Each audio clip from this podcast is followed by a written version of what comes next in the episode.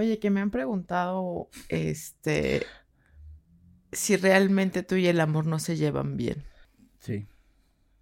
Porque eh, cuando yo nací, el doctor que me recibió estaba muy enamorado y por eso me tiró, me caí de cabeza.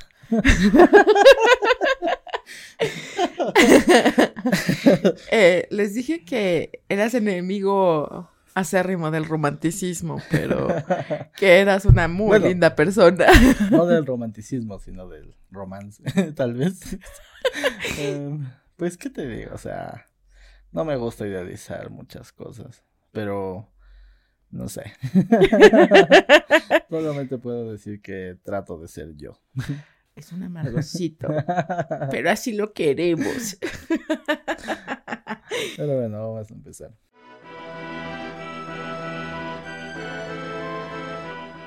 Hola, ¿qué tal queridos todos? Sean bienvenidos a un capítulo más de Literando Podcast. Como ya saben, mi nombre es Marilu y estoy con Luis. Ambos somos creadores de contenido de la página Biblioteca Social. Y pues bueno, ¿cómo estás Luis? Bien, la verdad es que muy contento porque estamos teniendo las visitas en, en los capítulos. ya este pasó, pues este hemos estado volviendo a subir los videos. Este, la verdad es que muy contento de volver aquí al podcast porque pues las vacaciones que nos tomamos y todo eso, pero bueno, la verdad muy contento de volver, extrañaba esto. Sí, la verdad es que ya, ya nos hacía falta de verdad, porque es algo que realmente disfrutamos y que, que a pesar de que puede llegar a estresarnos un poco, también nos relaja y es como algo bastante padre de, de vivir. Pero bueno, pues cuéntanos qué vamos a hacer hoy. Bueno, pues hoy miércoles, miércoles, miércoles vamos a hablar de cinco poemas de Julia de Burgos. Eh, poemas que, bueno, hemos escogido un poquito al azar. Este, sabemos que este, Julia de Burgos tiene pues una faceta dentro de Puerto Rico como parte de la revolución, pero bueno, hemos escogido unos poemas que se van más por la parte romántica, ¿no? Justamente. Justamente. Justamente eso este, algo muy interesante con respecto a la intro. no sabemos si va a salir, pero ahí está. Pero bueno, este, vamos a hablar de estos poemas y bueno, ya entramos de frente a los poemas. Sí. Bueno, vamos a empezar con el primer poema, el cual es íntima. Conmigo cabalgando seguí por la sombra del tiempo y me hice paisaje lejos de mi visión. Una estrofa bastante interesante, la verdad, me gustó mucho. Eh, aquí en este poema lo que eh, Julia de Burgos nos, nos, quiere mostrar es el amor en sí misma, eh, la autocrítica hacia sí misma, esa valoración hacia sí misma, ¿no? Que muchas veces olvidamos esa parte, olvidamos querernos un poco, consentirnos un poco y ver por nosotros mismos.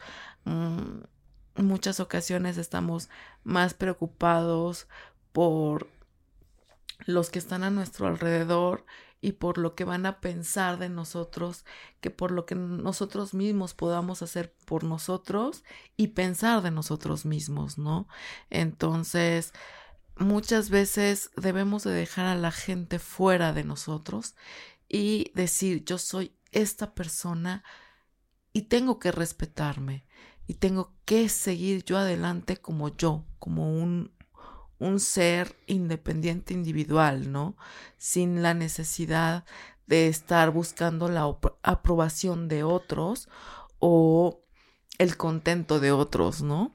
Exacto, y es algo muy interesante porque esto se manifiesta pues en este en esta época de mm, si no me equivoco, años 30, más o menos 1930 donde todavía existía una gran opresión a la mujer, a pesar de que ya pues estaba viendo esos pequeños esbozos de liberación de la mujer que realmente es muy interesante, muy atractivo, todavía había una gran gran opresión. Y justamente este poema es muy interesante porque como lo mencionas, hace esa introspección este, para revalorizarse a uno mismo. También debe existir la crítica, obviamente debe existir la autocrítica, la autorregulación también, pero también el amor propio. Y es algo que realmente manifiesta muy bien en este poema, muy agradable. Y bueno, otra de las cosas que dices con respecto a la crítica, este, la autocrítica es muy buena, siempre, pero cuando viene de, de alguien externo a nosotros, tomemos lo que nos sirve y lo que no, no lo recibamos, desechémoslo. Claro, la crítica externa debe ser escuchada, sí. También interiorizada y ya, como lo mencionas, a partir de eso sacar puntos, ¿no? Porque también obviamente existen las personas que hacen una crítica sin el más remoto conocimiento de lo que sucede. Entonces, este, pero bueno, realmente un poema que muy bonito, esa estrofa que, que leíste me, me llamó mucho la atención, la verdad. Y pues bueno, nos vamos con Canción Desnuda. Este poema refleja, se podría decir, una liberación muy interesante de la escritora, este, con respecto a ella misma. Pero me, gusta esta, esta estrofa que escogí, que dice, me solté a la pureza de un amor sin ropajes, que cargaba mi vida de lo irreal a lo humano, y hube de verme toda en un grito de lágrimas, en recuerdo de pájaros. Justamente esa parte creo, al menos yo, que denota mucho esta liberación de la mujer, esta liberación de la misma autora con respecto a su contexto social, ¿no? Sí, obviamente, obviamente. He de decir que para la época yo creo que fue todo un escándalo eh, leer esto, ¿no? Como tal, porque eh, la mujer ha tenido un camino muy difícil y muy complicado como tal para poder ser ella misma, ¿no? Eh, este,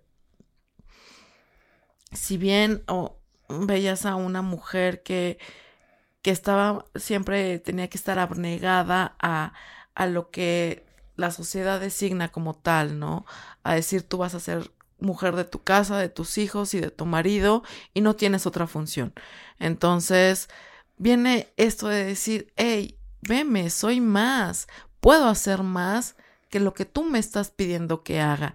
Y esta tarea que tú me estás pidiendo, no la quiero hacer, entonces, yo no digo que esté mal o que, que, no sea, ¿no? Sino simple y sencillamente que como mujer podemos ahora decidir si queremos formar una familia como tal, abnegarnos a un marido, tener nuestros hijos y dedicarnos a ellos o hacer una vida completamente diferente a lo que es la composición de la sociedad como nos lo han enseñado, ¿no? De tener un marido, hijos y bla, bla, bla. Ahora lo puedes también conjugar con tu trabajo. Entonces ya es como un, un abanico de posibilidades para la mujer. Y en aquel entonces no había esto, pero es un llamado a decir, hey, aquí estoy y puedo hacer más por ti de lo que me estás pidiendo. Puedo hacer más por el mundo, puedo hacer más por la humanidad. Déjame demostrártelo. Claro, no solamente este, seguir una línea que se ha trazado eh, históricamente, para las mujeres este esa línea de solamente pues servir en casa o ser la madre este abnegada y ya no sino también pues demostrar que una mujer tiene más habilidades que eso. Obviamente creo que este bueno en muchos lados todavía en algunos no pero en muchos lados ya eso se ha ido perdiendo y eso es algo genial. Este pero justamente este este poema nos revela eso que tiene la idea, o bueno, que la, la, autora tiene pues este libre pensamiento de decir, sabes que soy, soy mucho más que un objeto, soy mucho más que lo que tú crees que, que soy yo para la sociedad. Exacto. Entonces, realmente este poema me gustó mucho y esa estrofa creo que es la que este mejor refleja esto. Pero bueno, el siguiente poema es Si yo fuera todo mar. Cuando me tomes, trémulo, habrá lirios naciendo por mi tierra y algún niño dormido de caricia en cada nido azul que te detenga. ¡Auch! Me pone la piel chinita. ¿A ti no? es un poema muy interesante. Debo decir que me gusta mucho el hecho de que tome el recurso del mar. Creo que yo ya lo dije antes en algún capítulo, no recuerdo, pero me gusta mucho esas analogías que se hace con respecto al mar, a las masas de agua, ríos, lagos y también con la luna, pero me gusta mucho que tome ese, ese recurso. Es que mira, si te paras frente a una playa, frente al mar, y ves esa grandeza esa inmensidad y lo ves salvaje pero al mismo tiempo apacible y escuchas las olas como revolotean en la orilla y a lo mejor te llegan a mojar los pies. Es tan, tan, tan hermoso, tan inmenso que hacer una analogía o una metáfora con respecto al mar y tratar otros temas como tal, como la fortaleza, como lo digo, ese mar salvaje, pero al mismo tiempo tranquilo. O sea, justamente es eso, ¿no? En este poema que nos muestra que puede ser en momentos una mujer independiente, fuerte y feroz, y otras también puede ser dulce y relajante. Entonces, es, es esa combinación de, de ambos conceptos, ¿no? Por un lado la parte salvaje, por otra parte la, la parte tranquila y justamente lo que decimos, ¿no? Que un ser humano, sea hombre, sea mujer, no tiene una sola faceta, sino que tiene muchas facetas de sí mismo, ¿no? Y como yo puedo tener un pensamiento que a lo mejor concuerde con las ideas de los demás, puedo tener otros que no. Entonces es eso, ¿no? Y es que no siempre vas a responder de la misma forma o de la misma manera hacia las vivencias del día a día, ¿no? O sea, a lo mejor un día voy a amanecer de malas y voy a estar enojada por ninguna razón o por ningún motivo, o puedo tener razones para estarlo, pero es ser uno mismo, es el yo, el, el así soy, tómame o déjame, ¿no? De hecho, eh, lo que mencionas con respecto al mar, la pasividad y también la agresividad, este, me, voy a salir un poquito del, del, poema, este, porque para señalar esto, y es que, por ejemplo, a mí me gusta mucho cuando se dan esas tomas en películas o series donde por un lado ves la agresividad del mar como rompen las olas en la playa y por otro lado ves la parte ya más se podría decir infinita del mar, la parte pues más alejada que está todo más tranquilo.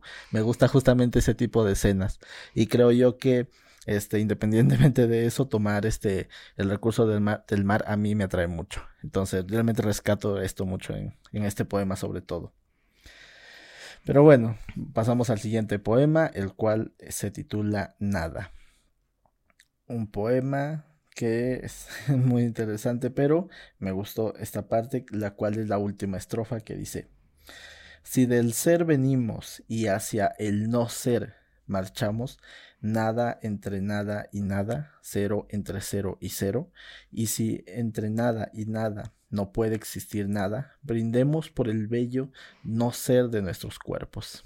Es muy interesante, ¿sabes? Eh, me gusta mucho porque se puede tomar de diferentes formas. Una, esa relación que puede haber no, puede haber nada, pero al mismo tiempo puede haber todo, que llega un punto en que ya no hay nada. O sea, se quiebra. ¿Y qué pasa? pues nada, la vida sigue, la vida continúa, no hay problema, ¿no?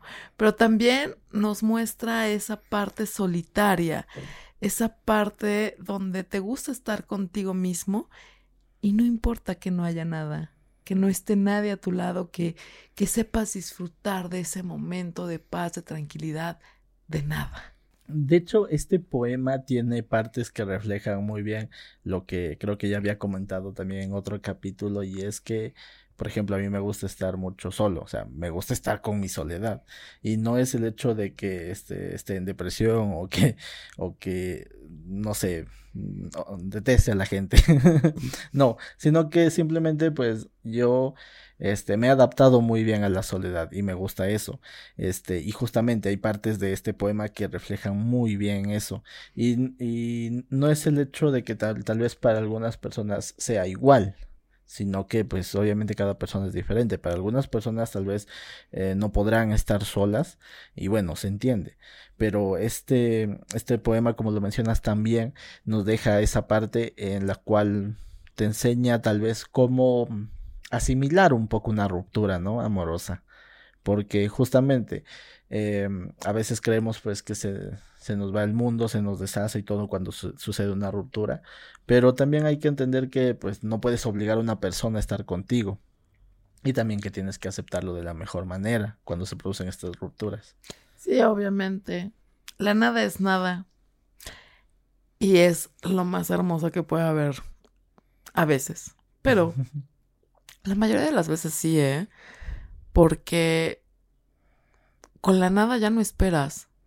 Ya no estás queriendo algo más. Ya hay nada. Ya no hay nada. Ya. O sea, hay nada y no hay nada. Entonces, es interesante. Pero vamos con el siguiente este poema y ya el último, que es Noche de Amor, que he de decir que me gustó mucho, mucho, mucho. A mí también por dos. me gustó mucho, la verdad. Este, independientemente de lo que dijimos en la intro, este, este poema me gustó mucho y es que justamente como su mismo este nombre lo dice, este nos habla de una noche de amor que se dan entre dos personajes. No sé si en concreto la, la, la poetisa, pero bueno, son dos personajes que pasan una noche de amor, ¿no? Y nos va a describir, nos va dando detalles, nos va dando descripciones que en lo personal, eso ya depende de cada uno, pero en lo personal te adentran mucho a esa escena. Sí, la verdad es que sí. Es que, mira, como ya lo dijimos, este, lo hemos dicho, esto es para adultos, espero que no haya niños. Y vamos a hablar de temas un poquito para adultos, no para niños. Que este, realmente es que no tenga nada de malo, sino simplemente es precaución, ¿no? Porque depende de la educación que, cada quien le dé a sus hijos y la libertad de expresión que tengan con ellos. Entonces, lo que vamos a hablar aquí es justamente de ese momento en que se disfruta un hombre o una mujer o una pareja como tal, ya sea hombre, hombre, mujer, mujer, como quieran verlo. Este, pero ese momento en el cual desnudas tu alma, desnudas tu cuerpo y lo das toditito, pero toditito. pero tiene una forma de describirlo y de, de, de, de ponerlo sobre la mesa tan sublime, tan sutil y tan hermoso como tal, que si no le prestas la debida atención, no te, no te darás cuenta de lo que está sucediendo. Y pues es ese clímax, ¿no? Como tal, es, es esa explosión de, de sensaciones, de sentimientos en que dices otra, otra, otra. O sea, obviamente, ¿no? Y como lo narra aquí, bueno. Bueno, de, de, hecho, este, algo interesante es que, como lo menciona también el, en el mismo título, está hecho en tres cantos y vamos a empezar un poco por eso. Este, el primer canto se llama Ocaso, el cual nos va describiendo, nos va narrando cómo se van encontrando estos personajes, cómo sucede, pues, cómo empieza, por así decirlo, esa unión, ¿no? Este, no es una ¿cómo decirlo? No es una descripción eh, agresiva, no es una descripción de que uno se impone sobre el otro, sino que son, es una descripción de dos almas, se podrían decir, que conjugan muy bien, que saben cómo empezar esa unión, que saben cómo, pues, entrelazarse, se podría decirse, entre ellos. Sí, y, vaya forma de narrarlo. La segunda, el segundo canto es Medianoche, en el cual, pues, digamos, por decirlo de alguna manera, las cosas ya se van fluyendo más, se van poniendo, pues se podría decir, mm, más íntimas. Mm, digamos que ya vamos a esa parte en la cual nos describe, pues que ya este va teniendo, pues esa unión. Es que no quiero que, sobre todo no quiero que me censure YouTube, pero vamos a decirlo, pues nos va describiendo esa parte en la cual van haciendo el amor y como tal, no solamente el hecho del sexo, sino el hecho de que ambas, pues, este, ambos personajes se van uniendo en, en, en esta faceta de hacer el amor, ¿no? Sí, este, es que sí es un poco complicado porque no sabes realmente en qué momento YouTube te, te va a censurar como tal. Y es algo que puede llegar a molestarme un poco porque creo que hay temas que no deben de ser censurados. De hecho, no creo mucho en la censura como tal. Y sobre todo la censura en el arte, ¿no? Es como... Y tampoco en la historia. Es como un poquito ilógico y absurdo, pero bueno, tenemos que respetar las, las políticas de la empresa como tal y pues atenernos a ello, ¿no? Entonces sí es un poco difícil usar un, un lenguaje más coloquial en el cual pues nos podamos dar a entender y si usamos el lenguaje que usa aquí Julia de Burgos como tal, pues quizá no lo entiendan del todo bien. Entonces, este, pues sí estamos como en una encrucijada, ¿no? De decir, ¿cómo digo que están en el éxtasis del momento de, de la furia, de, de que salen chispitas y tienes ganas de morder la almohada? y cosas así por el estilo, ¿no? Entonces, pues realmente, este, los dejamos a su imaginación o lean el poema y así sabrán de qué estamos hablando. Exacto, pero bueno, el, ya el tercer canto es el alba, el cual nos va describiendo cómo pues estos personajes, digamos que después de esta, de este éxtasis amoroso, se, digamos que hay una ¿cómo decirlo? Separación, pero no es una separación de esa dolorosa, una separación que, este, mala se podría decir eh, en, Como las separaciones tóxicas a las cuales estamos acostumbrados a vivir día con día y que vemos eh, indirectas en Facebook como tal, no, sino esa separación de esto ya se terminó, eh, gracias por existir, gracias por estar en mi vida este tiempo. Chau, vaya adiós, ahí nos vemos. Bueno, de hecho tampoco lo remarca como un adiós como tal, sino es como decir, como, como una aceptación, aceptar que lo que sucedió fue genial, desde el inicio hasta este hasta el clima todo fue genial y que ahora pues hay que establecer que cada uno pues tiene se podría decir su momento de manera independiente. Exacto, es, era lo que te iba a decir, porque realmente más que un chau vaya Dios, es acabamos de vivir nuestro momento, pero es momento de que el nosotros se convierta en tuyo, cada quien su lado, su vida. Y es, por ejemplo, lo que pasa con todas las parejas, yo creo, que este, tienes tu día a día cotidiano, que tienes tus cosas que hacer, pero llega ese momento en el cual vas a estar con tu pareja y que vas a disfrutar de ella.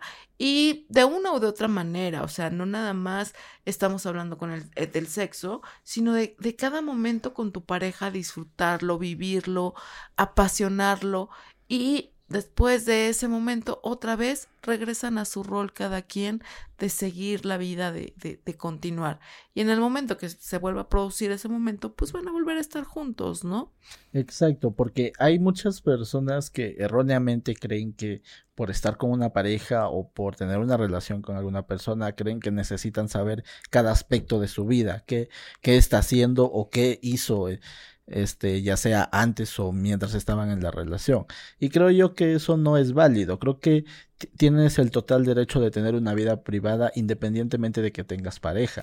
Que claro, sería lo mejor compartir este con tus pareja, bueno, compartir cierto tema, ciertos temas, perdón, con tu pareja, sí, creo que estoy de acuerdo, pero no significa que no puedas tener también tu lado privado.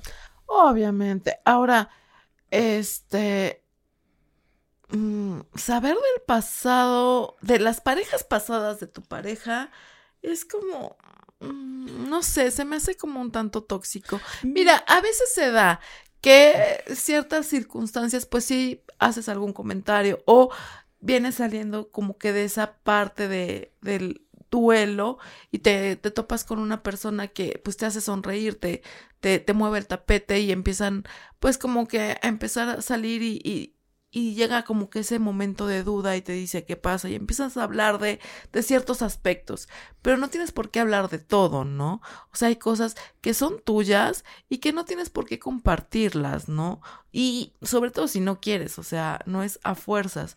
Y eso también de estar revisando, qué estás haciendo, con quién hablas, quién te está escribiendo, pues qué te importa, o sea, tampoco se vale. ¿Cómo decirlo? Sí es tener un espacio con tu pareja, pero también dejarlo que tenga su espacio. Y eso no quiere decir que vayan a ser infieles, no, no sean infieles, la infidelidad no, este, sino que tenga pues sus amistades, sus gustos, este, no sé, o sea, pasatiempos diferentes a los tuyos, quizá. No todo lo van a hacer juntos todo el tiempo. Eso es asfixiante, eso ahoga, eso mata. Y cualquier relación se muere con eso, por Dios. Dejen un poquito la toxicidad y verán que van a ser un poquito más felices como tal. Y justamente este, este poema te lo pone, ¿no? Que disfrutes el momento con tu pareja, pero también disfrutes de otras cosas que hay alrededor, ¿no? Este, sigo diciendo, no sean infieles. Me refiero a, a cosas por hacer, por así decirlo, o sea, gustos, este, a lo mejor sí salir con tus amistades, pero entiéndanlo, amistades, o sea, cosas diferentes, ¿no? Es que yo creo que hay un error también muy común y es que muchos creen que para que una persona sea pareja de otra persona, creen que deben tener exactamente los mismos gustos y no es así. De hecho, creo yo que sería lo menos indicado, al menos como yo lo veo, por el hecho de que Mm, ¿cómo te digo? A veces quieres tu propio espacio y disfrutar a tu manera lo que te gusta, sin necesidad de tener a otra persona al lado para que a cada momento te esté dando un comentario de cómo lo ve él, porque tal vez, por más que tenga el, mismo gusto, lo ve de otra manera. Entonces, como lo menciona, sí, o sea, realmente es, ese tipo de cosas matan este, las relaciones. Y otro detalle también es que eh, justamente como lo mencionas, el hecho de tener privacidad no significa ser infiel. Son dos cosas completamente diferentes. Y te soy sincero, eh, al menos, por ejemplo, yo desde mi perspectiva, este, preferiría, no sé, tener una persona que es muy reservada y muy privada con sus cosas, pues este, antes de que pues tener una persona que en cada, bueno, tener una persona, una relación con una persona, perdón, este, que cada momento me esté, no sé cómo decirlo, controlando esos aspectos. O bueno, controlando, ¿cómo decirlo? Este, que cada momento esté, este, preguntándome qué estoy haciendo o tratando de averiguar cosas que me gustan para esa persona, pues replicar esas cosas. Creo que es lo peor que se puede hacer. no sé. Eso es no tener personalidad, discúlpame, o sea, eso ya es como que un problema psicológico muy interesante que deberías de ir a ver a un terapeuta, este, creo yo, pero eso justamente, ¿no? De que te estén hablando y qué estás haciendo. pues, ¿qué te importa, no? o, ¿dónde estás? ¿Con quién estás? O de repente, ay, ¿sabes qué? Este voy a ir a comer con mi familia. ¿A dónde? ¿Con quién? ¿Por qué? O que la fregada, ya te dije que con mi familia, ¿no? Entonces, ciertas cosas que sí molesta, que dices, oye, dame mi espacio, ¿no? Entonces, yo creo que últimamente hemos visto esa toxicidad eh, mucho en las redes sociales y que a veces este, hacemos memes y nos reímos, pero yo creo que es un, problema bastante serio, ¿no? Sí, sí. Y este, que debemos de entender que somos individuos y antes de ser pareja de alguien, somos una, un ente dividido, por así decirlo. Cada quien tiene su forma de ser, su forma de pensar, su forma de ver la vida. Por ejemplo, Luis y yo somos muy buenos amigos y tenemos ciertos gustos en común y otros que nada que ver. Este, y aún así, eh, los gustos que nada que ver con Luis, digamos que veo y lo disfruto y ya, o sea, no es que diga, no, para nada, para nada, o sea, simplemente son cosas que yo no suelo hacer, ¿no? Entonces, aún así, si él me dice, oye, mira, vamos aquí, ah, órale, lo disfruto, me la paso bien disfruto el momento dejándole que él disfrute lo que a él le gusta. otra de las cosas que también nos gusta mucho y que nos fascina hablar del tema es el cine. O sea, nos gusta desmenuzar las películas y hacerlas así cachitos para, para saborear cada escena, cada este, iluminación, cada palabra.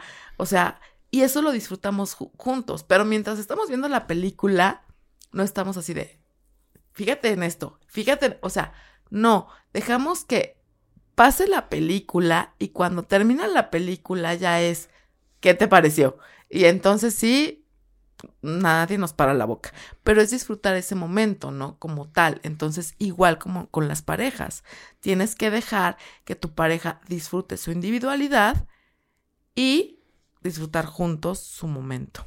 Sí, pero creo que nos estamos alejando mucho del tema. Este, vamos a retomar. Este, bueno, a ver. Empecemos. ¿Qué estrofa te gustó? ¿Qué parte te gustó? No sé. Empieza tú primero, porque la mía es el canto 3. Ok. la estrofa que me gusta, que más me llamó la atención, es del canto 2, este de medianoche. Y es esta, que dice. ¿Cómo siento que estoy en tu carne? Cual espiga a la sombra del astro cómo siento que llego a tu alma y que allá tú me estás esperando. Eh, creo que no hacen falta más palabras, si lo entendieron, si no, vuelvo, leanlo, releanlo.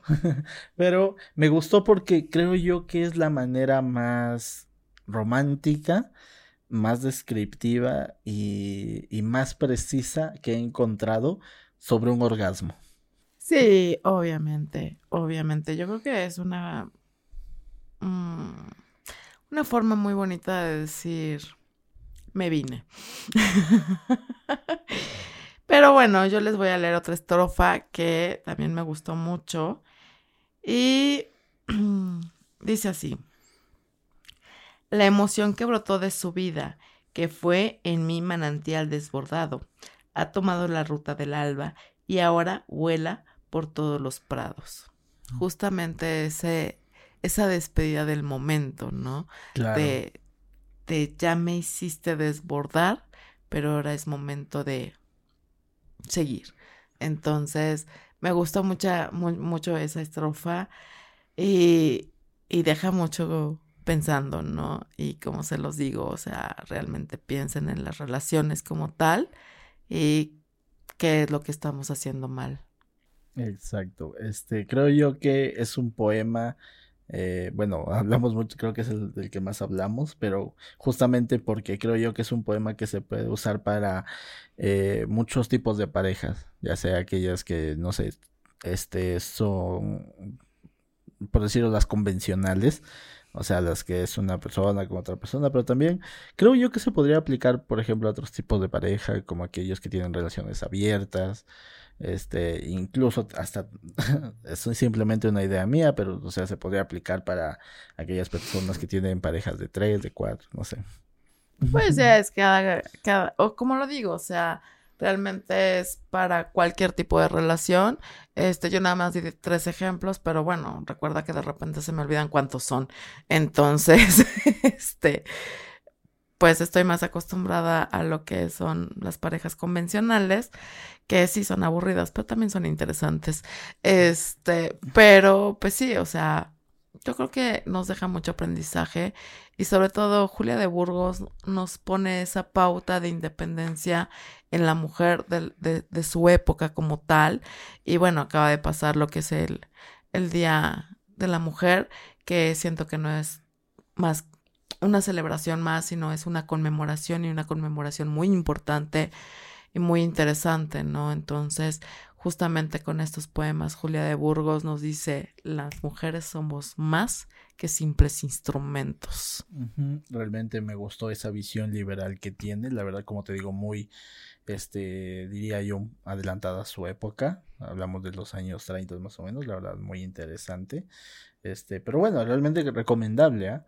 muy recomendable este los poemas y eh, a ver si nos dan otro tiempo en otro capítulo para hablar de los otros poemas ya más liberales, apartándonos un poquito del amor, ¿no? Interesante. Sí, podría ser, digo, este, dimos en el clavo con la intro y, y con lo que pasó con los poemas, este, como bien se pueden dar cuenta, no es tan enemigo del amor, ni mucho menos. se llevan bien, pero siempre y cuando le den su espacio. Y pues eso es algo muy difícil de conseguir como tal, pero este no es tan gruñón como parece. Pero bueno, vamos al siguiente bloque a ver qué hacemos la próxima semana.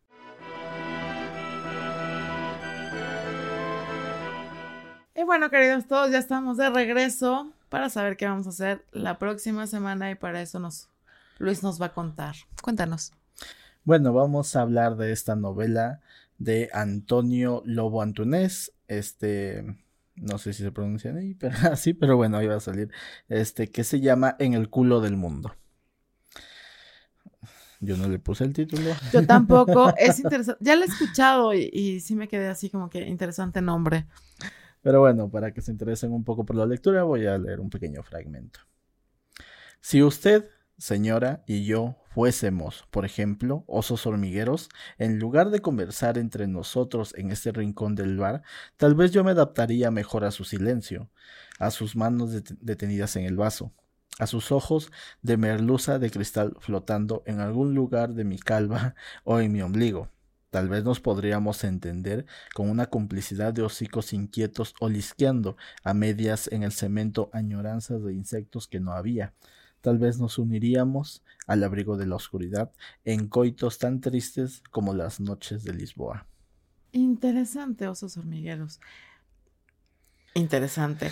Este, pues bueno, queridos todos, este, ya saben cuál va a ser la lectura de la próxima semana. Y pues, si gustan seguir con nosotros la lectura, pues ahí lo leen. Y ya saben en el próximo capítulo de qué vamos a hablar. Mientras tanto, nos pueden seguir en las diferentes redes de Biblioteca Social, en Twitter, Facebook e Instagram. Y bueno, también estamos aquí en YouTube y Spotify como tal. También nos pueden seguir en nuestras redes individuales, a mí como Marilu-BS. Y a mí como Luis Brave. Y pues bueno, no se les olvide que si les ha gustado este video, nos recomienden para llegar a más gente y que en las diferentes redes encontrarán pues diferente tipo de, de contenido de lo que hay aquí. Y bueno, eso ha sido todo por este capítulo y nos vemos la próxima semana. Adiós.